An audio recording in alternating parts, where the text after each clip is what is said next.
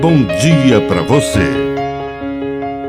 Agora, na Pai Querer FM, uma mensagem de vida.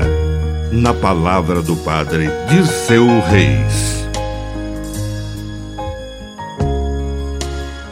Terapia do perdão.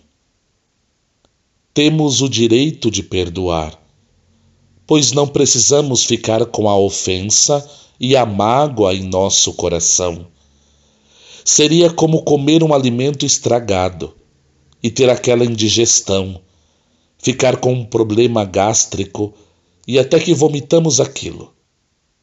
Não é gostoso vomitar, mas às vezes é saudável colocar para fora aquilo que está provocando a indigestão.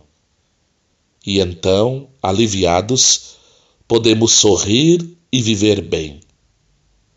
Perdoar é vomitar a mágoa.